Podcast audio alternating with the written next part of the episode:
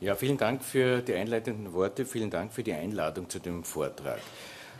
Behandeln kann man nur etwas, was man kennt.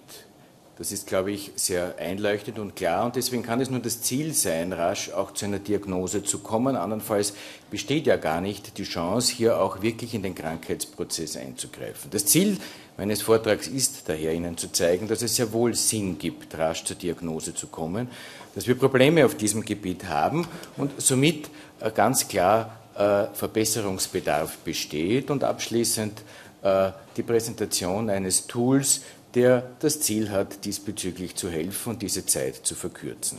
Nun, um sich hier zurechtzufinden, um an die Diagnose zu denken, muss man einmal ein bisschen was über die Krankheiten grundsätzlich wissen. Wie Sie äh, Ihnen sicherlich bekannt ist, gibt es zwei Hauptformen von chronisch entzündlichen Darmerkrankungen, der Morbus Crohn und die Colitis ulcerosa. Nun, die beiden haben viel gemeinsam, sie haben aber auch essentielle Unterschiede. Während der Morbus Crohn eine Erkrankung ist, die überall äh, im Magen-Darm-Trakt auftreten kann. Im Speziellen äh, ist es äh, Bereich des Iliozekalbereiches.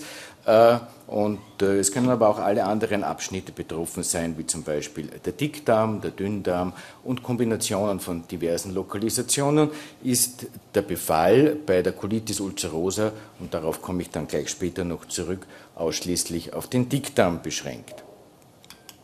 Nun, wie beginnt der Morbus Crohn? Man könnte sich natürlich jeden Darmabschnitt vorstellen. Wie gesagt, am häufigsten ist er im Bereich äh, des Übergangs Dünn-Dickdarm, der sogenannte Iliozekalbereich. Und es beginnt immer mit einer Entzündung. Diese Entzündung ist teils akut, teils chronisch und je länger sie besteht, umso mehr Bindegewebsvermehrung gibt es. Und alles zusammen führt dazu, dass, wie Sie hier sehen, die Darmwand äh, verdickt wird. Nun, dieser Prozess schreitet fort und äh, die Darmwand nimmt immer mehr an Dicke zu, das Lumen wird äh, enger und äh, wir haben dann schon eine der Komplikationen, die durchaus entstehen kann, nämlich eine Obstruktion und was Sie hier sehen, nämlich eine sogenannte prästenotische Dilatation, also eine Erweiterung des Darms vor derartigen Engstellen, ist dann bereits ein klares Zeichen für auch relevante Veränderungen. Die zweite Komplikation ist äh, eine, äh, sind Fisteln, die vom Darm ausgehend entweder zu einer anderen Darmschlinge, zu einem Dickdarmabschnitt ziehen können, ins Retroperitoneum und dort ein Abszess verursachen können um hier nur einige Beispiele zu nennen. Und das sind äh, die essentiellen Komplikationen, bei denen im Verlauf von Morbus Crohn äh, zu achten ist und die dann sehr häufig letztendlich auch äh, der Grund für ein operatives Vorgehen im Laufe des, der Erkrankung darstellen können. Nun, die Komplikationen haben Sie gehört.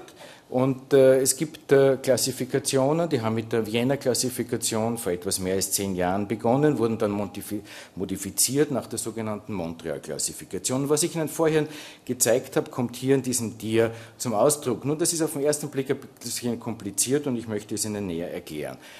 Es handelt sich immer um eine Entzündung, aber was zeigt es? Es ist dies hier hierarchisch aufgebaut. Zu dieser Entzündung kann also im Laufe der Zeit eine Komplikation dazukommen, wie zum Beispiel eine Stenose.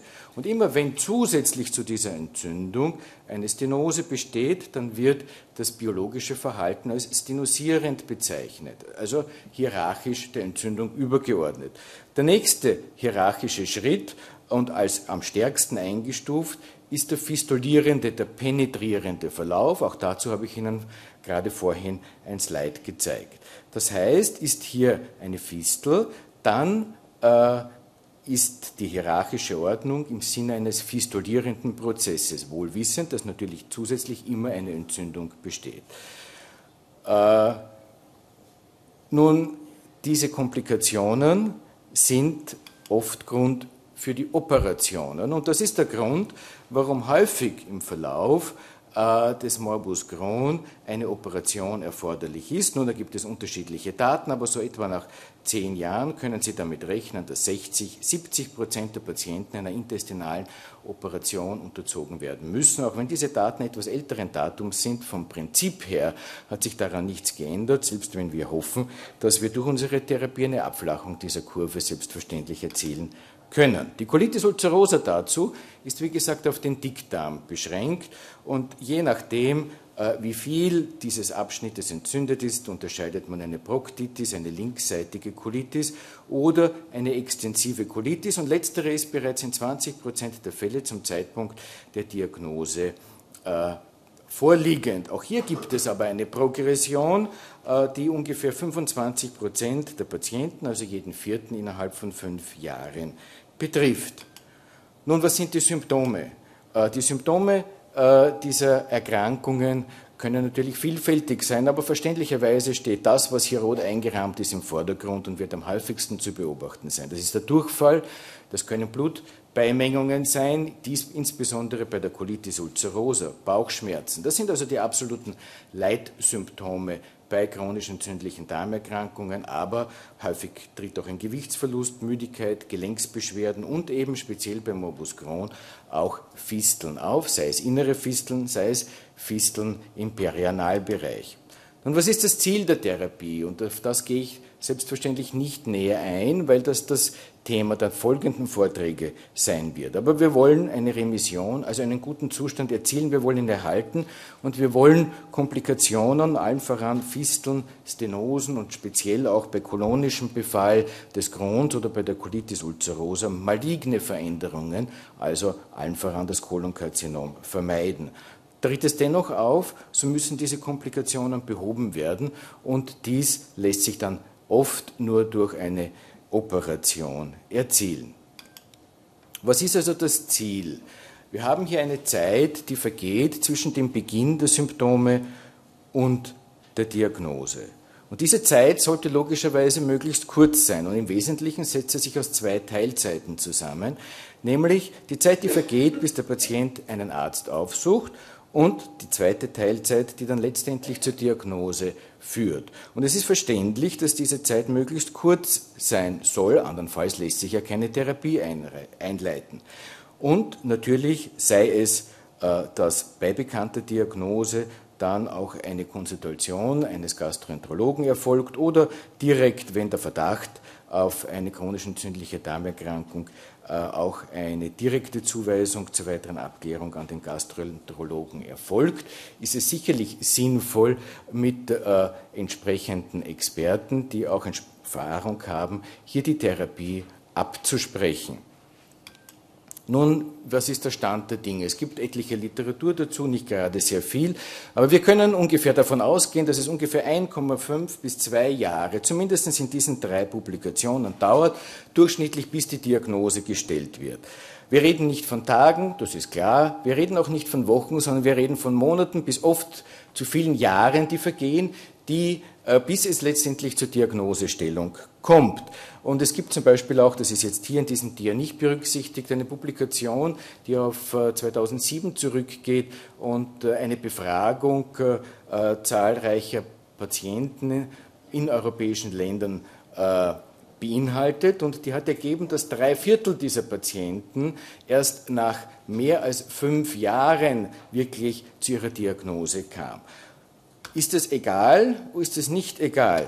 Äh, das soll ein bisschen dieses Slide hier zeigen. Sie haben gesehen, der Morbus Crohn, und meistens haben wir beim Morbus Crohn eine Latenz noch viel stärker ausgeprägt als bei der Colitis ulcerosa, die vergeht von, äh, vom Symptombeginn bis zur Diagnose, handelt es sich also um eine progressive Erkrankung mit dem Potenzial der Entstehung von Komplikationen. Und das führt auch dazu, dass zum Beispiel hier auf äh, diesem, äh, dieser Grafik hier äh, angegeben ist, wie viele Patienten operationsfrei sind. Und mit der Zeit müssen eben immer mehr Patienten operiert werden. Und allein hier das eine Jahr führt bereits dazu, dass 15 Prozent der Patienten äh, operiert werden müssen. Das heißt, der Patient trudelt zwangsläufig in Komplikationen, je mehr Zeit, in der er nicht behandelt wird, vergehen. Dazu gibt es auch rezent ein Abstract äh, von der, äh, einem Kongresses Ende letzten Jahres, des Europäischen Kongresses in London. Dieses Abstract stammt aus Italien und Sie sehen, dass äh, dieses Behavior, also das biologische Verhalten äh, zum Zeitpunkt der Diagnose primär, aber auch nicht überraschend war, entzündlich war. Aber einige Patienten hatten bereits zum Zeitpunkt der Diagnose eine Striktur und eine Penetration. Und was haben die Kollegen gemacht? Sie haben das Intervall untersucht, von Symptombeginn bis zur Diagnose. Und während hier bei der Struktur im Vergleich zu den rein entzündlichen Verläufen noch kein großer Unterschied war, fand sich hier ein signifikanter, den P-Wert habe ich hier vergessen, wie ich sehe, einzutragen, aber er war jedenfalls kleiner 0,05, ein signifikant längere Zeit, die verging zwischen Symptombeginn und Diagnose. Das heißt, das ist sehr plausibel. Je mehr Zeit vergeht, in denen keine Therapie durchgeführt wird, umso eher können natürlich derartige Probleme entstehen. Äh, die erste Teilzeit ist die Zeit, die vergeht, bis der Patient den Arzt aufsucht. Und äh, unter der Leitung von äh, Professor Reinisch hat eine Befragung bei 1001 Patienten stattgefunden. Ich weiß nicht, ob das eine Anlehnung auf 1001 Nacht war, aber es ist vielleicht nur ein zufälliges Zusammentreffen. Jedenfalls wurden, die, wurden 1001 Patienten befragt, ob sie äh, jemals über Morbus Crohn oder Colitis ulcerosa etwas gehört oder gelesen haben oder mit dieser Krankheit konfrontiert waren und ob sie wissen, welches Organ überhaupt davon betroffen ist oder ob sie sich vorstellen könnten, welches Organ betroffen ist. Nun, äh, das ist das Ergebnis. Und äh, das fängt einmal damit an, dass die meisten keine Ahnung haben, was das ist. Äh, es waren jeweils unter 10 Prozent äh, damit konfrontiert, sei es persönlich, sei es durch bekannte Verwandte, oder waren wirklich informiert. Und wenn man die näher herannimmt, dann konnten immerhin 85 Prozent dieses äh, Kollektivs dann auch das richtig zuordnen. In Summe sind es aber nur vier bis sieben Prozent der Befragten, die wussten, was Morbus Crohn oder Colitis ulcerosa im Endeffekt ist und es auch richtig zuordnen konnten, also eigentlich wirklich wussten, worum es dabei geht. Und das ist natürlich ein sehr geringer Prozentsatz, wenn man das zu Diabetes mellitus vergleicht und kann natürlich schon auch ein Grund dafür sein, dass Patienten längere Zeit warten, um auch einen Arzt aufzusuchen. Was sind aber die Grundregeln für Sie, wenn jetzt ein Patient kommt? Es soll ja simpel sein und eigentlich habe ich mir gedacht, sind es nur zwei Dinge, an die Sie denken müssen, nämlich überhaupt daran zu denken, dass eine chronisch entzündliche Darmerkrankung vorliegen kann und wenn Sie daran denken, es auch vollständig zu machen. Und was ich damit meine, möchte ich Ihnen gleich im Konkreten zeigen.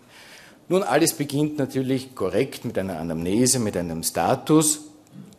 Äh, Sie werden fragen, wie lang die Krankheit, die Symptome bestehen. Sie werden nach Details fragen, ob das in der Nacht auftritt. Sie werden bei der Untersuchung natürlich insbesondere Augenmerk auf den Bauch legen, ob Schmerzhaftigkeit, Resistenzen bestehen, die Perianalregion genauer untersuchen. Sie werden aber aller Wahrscheinlichkeit nach, und das ist auch sinnvoll, mit nicht invasiven Methoden die weitere Abklärung durchführen. Und man kann viel machen, aber am wichtigsten ist bei der Labordiagnostik sicher das Blutbild. Das, äh, die Bestimmung des C-reaktiven Proteins soll sein der Blutsenkung, wenn das CRP nicht zur Verfügung steht. Und auch ganz wichtig die Bestimmung von Blutkulturen, um Infektionen auszuschließen. Sollte es zum Beispiel das Problem nach einer Fernreise aufgetreten sein, ist es natürlich auch sinnvoll, hier zusätzliche äh, Stuhluntersuchungen zu machen, zum Beispiel auf Parasiten. Nun, das Kernstück der Abklärung für Crohn und für Colitis ulcerosa ist selbstverständlich die Iliokolonoskopie. Es steht absichtlich auch Ilio dabei, weil es ganz wichtig ist, äh, auch den letzten Teil des Dünndarms, also das terminale Ilium, soweit dies möglich ist, statistisch gesehen in 80 bis 90 Prozent, auch mit zu untersuchen und von allen Abschnitten auch Biopsien zur entnehmen, um hier eine Diagnose zu stellen. Wie schaut das aus? Nun, das ist äh, einmal die normale Schleimhaut, zartrosa, die Gefäßstruktur ist erkennbar und Sie haben hier verschiedene entzündliche Veränderungen unterschiedlichen Grades äh, bei Morbus Crohn und das ist eigentlich, sind alles sehr typische Bilder. Sie sehen hier landkartenartig begrenzte Ulzerer, äh, die besonders bei diesem Bild hier stärker ausgeprägt sind. Wie schaut die Colitis ulcerosa aus? Sie haben hier wieder ein normales Bild im Vergleich dazu, normale zartrosa Schleimhaut, die Gefäßzeichnung ist erhalten. Hier beginnt bereits eine milde Entzündung mit Verlust der Gefäßzeichnung, granulierter Schleimhaut und einer erhöhten Vulnerabilität sich zu zeigen, aber diese Entzündung kann natürlich stärker ausgeprägt sein. Es treten dann bereits Schleimhautläsionen von erosiver bis ulceröser Art auf. Und es ist natürlich verständlich, dass äh, diese äh, entzündlichen Veränderungen, gerade wo sie auch in fast allen Fällen auch das Rektum betrifft, dann sehr leicht auch zu Blutbeimengungen beim Stuhl führen kann.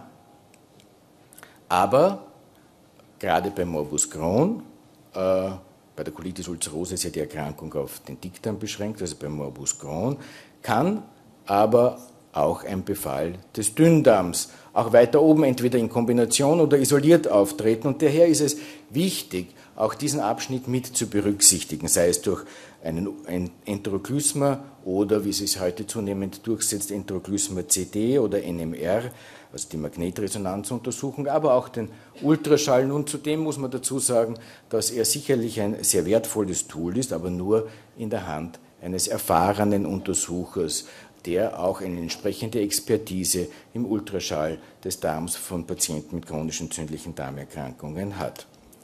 Warum das allerdings wirklich essentiell ist, soll dieses Bild hier äh, veranschaulichen. Es ist etliche Jahre her, aber ich kann mich noch sehr gut an diesen Patienten erinnern, der krümmend vor Schmerzen in der Ambulanz erschien und zwei Koloskopiebefunde, die innerhalb von sechs Wochen vorher durchgeführt wurden, mit sich hatte. In beiden Fällen wurde das terminale Ilium nicht untersucht. Das Kolon war soweit nicht relevant auffällig, aber der entscheidende Punkt saß nicht im Kolon, sondern im terminalen Ilium. Da hatte er eine hochgradige Engstelle, auch erkennbar an der prästenotischen Dilatation und er hatte hier einen Konglomerattumor mit einer Fistulierung. Was war die Reaktion? Man, äh, bevor der Patient kam, man gab ihm einfach Cortison unter der Annahme, da ist eh nichts Besonderes und vergaß zunächst eigentlich den Dünndarm weiter abzuklären. Also bitte nicht vergessen, auch an diese Abschnitte zu denken, beziehungsweise auch an Komplikationen, die aufgetreten sein könnten, zu denken. Nun, was soll Ihnen helfen, daran zu denken? Und so kann es ja eigentlich nur beginnen. Das ist ein Tool, der auch äh, unter der Initiative von Professor Reinisch entwickelt wurde, ein CED-Check. Er kann sicherlich dann noch Details äh, näher dazu sagen, der jedenfalls seit kurzem zur Verfügung steht. Im Prinzip beinhaltet dieser CED-Check zehn Fragen. Worauf zielen diese Fragen ab? Äh, auf die Dauer des Durchfalls. Nun, jeder kann einmal kurz Durchfall haben, aber wenn das immer wieder auftritt oder wenn es dann schon wochenlang geht, dann sollte man daran denken. Man sollte daran denken, auch wenn immer wieder Bauchschmerzen auftreten äh, oder wenn sie lang bestehen, wenn selbstverständlich, und das ist jetzt ein ganz ein hartes Argument und selbstverständlich ein, ein, ein, ein Symptom, das rasch zu einer Koloskopie führen sollte, sind die Blutbeimengungen im Stuhl. Das sind nächtliche Beschwerden, sei es Stuhlgang, sei es Schmerzen. Und das ist der schmerzhafte Stuhldrang. Und jetzt äh, kommt noch die sechste Frage hinzu, äh, und das ist natürlich ebenfalls ein ganz starkes Argument für chronisch entzündliche Darmerkrankungen. Das sind Fisteln oder Abszesse. Und wenn jetzt eine von diesen sechs Fragen mit Ja zu beantworten ist, dann äh, sollte, und das ist das, der Sinn dieses CED-Checks, an eine chronisch entzündliche Darmerkrankung gedacht werden, ein Tool, das im Evaluierungsprozess steht und äh, in einiger Zeit dann äh, uns sicher eine Antwort geben wird, ob das eine Hilfe ist, rascher zu einer Diagnose zu kommen. Weitere Fragen in diesem CED-Check sind das allgemeine Krankheitsgefühl, Schwäche, Gewichtsverlust, letztendlich außerhalb des Darms bestehende Beschwerden, Gelenkschmerzen, Augenentzündungen, Hautveränderungen, also extraintestinale Manifestationen, die Familienanamnese und als letzter Punkt äh, Durchfallerkrankungen, die eventuell auf andere Reisen, wie zum Beispiel in erster Linie Infektionen, zurückzuführen sind. Wie kommen Sie zu diesem CED-Check? Da gibt es eine Homepage, oben steht die Adresse, das ist äh, cedcheck.at und da kann man auch diese Fragen eingeben. und eine Antwort bekommen. Äh, zusammenfassen möchte ich eigentlich mit sogenannten Eco-Statements. Was ist ECO? ECO ist die Abkürzung für European Crohn and Colitis Organization, also eine europäische Organisation, die sich mit chronisch entzündlichen Darmerkrankungen befasst und die als Hilfestellungen äh, Statements entwickelt. Und im Prinzip steht jetzt nichts anderes drinnen, als ich Ihnen vorher versucht habe zu vermitteln. Das heißt, denken Sie daran, wenn äh, über mehrere Wochen, hier stehen jetzt sechs Wochen, aber das ist, äh, wie soll ich sagen, ein kleiner gradueller Unterschied, äh, Durchfall, Bauchschmerzen, Gewichtsverlust besteht, speziell bei jungen Patienten. Äh, denken Sie daran, wenn nächtliche Symptome oder extraintestinale Manifestationen, perianale Veränderungen auftreten. Äh, bei den nicht-invasiven Untersuchungen sind CRP, Blutbild oder die Blutsenkung am wichtigsten. Mikrobiologische Untersuchungen sind geeignet, um Infektionen, unter anderem natürlich auch eine Clostridium difficile Infektion, auszuschließen. Und äh, die wichtigste Untersuchung ist sicherlich die Iliokolonoskopie für die Diagnosestellung. Äh, und äh, wie gesagt, das terminale Ilium sollte mit berücksichtigt werden. Es sollten Biopsien entnommen werden und nicht zu vergessen, dass auch äh, Bereiche des Dünndarms einer genauen Untersuchung unterzogen werden.